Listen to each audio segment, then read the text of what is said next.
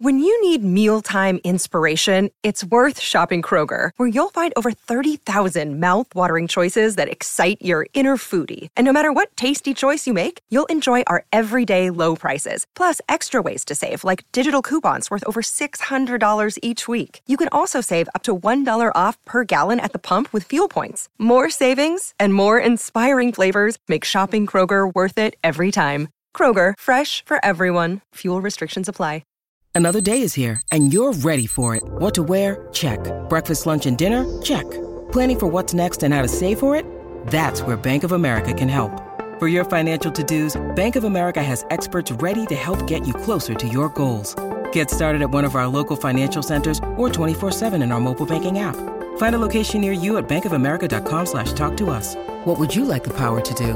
Mobile banking requires downloading the app and is only available for select devices. Message and data rates may apply. Bank of America and a member FDIC.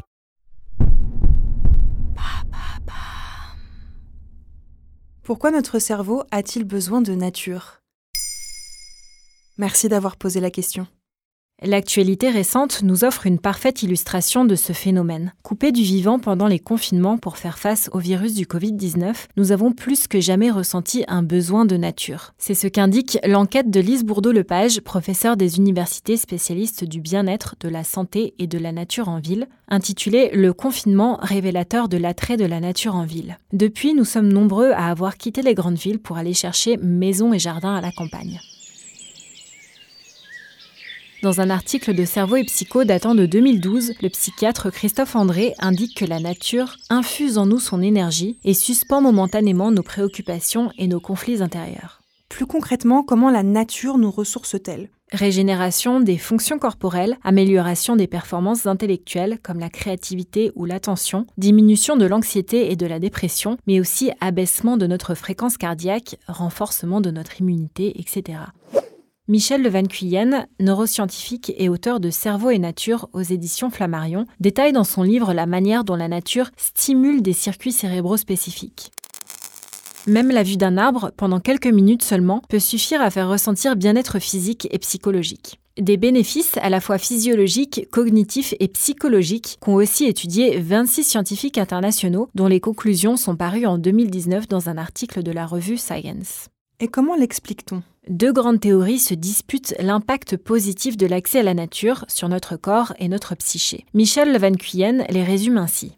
La première est la théorie de la biophilie, l'amour du vivant. Nous aimons la nature car nous avons évolué avec elle pendant des millions d'années en comptant sur elle pour notre survie. Nous avons donc besoin d'elle pour vivre et notre cerveau le reconnaît instinctivement. Il me manque un cerveau.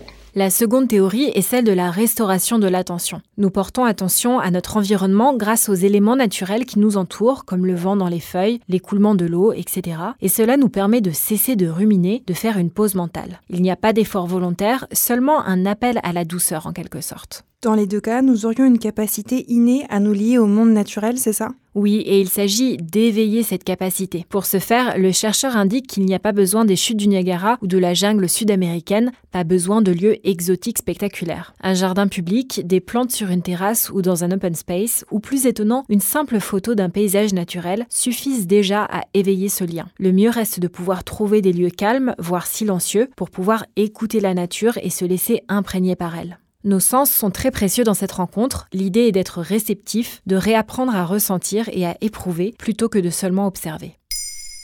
Maintenant, vous savez, un épisode écrit et réalisé par Émilie Drujon. Ce podcast est disponible sur toutes les plateformes audio et pour l'écouter sans publicité, rendez-vous sur la chaîne Bababam Plus d'Apple Podcast.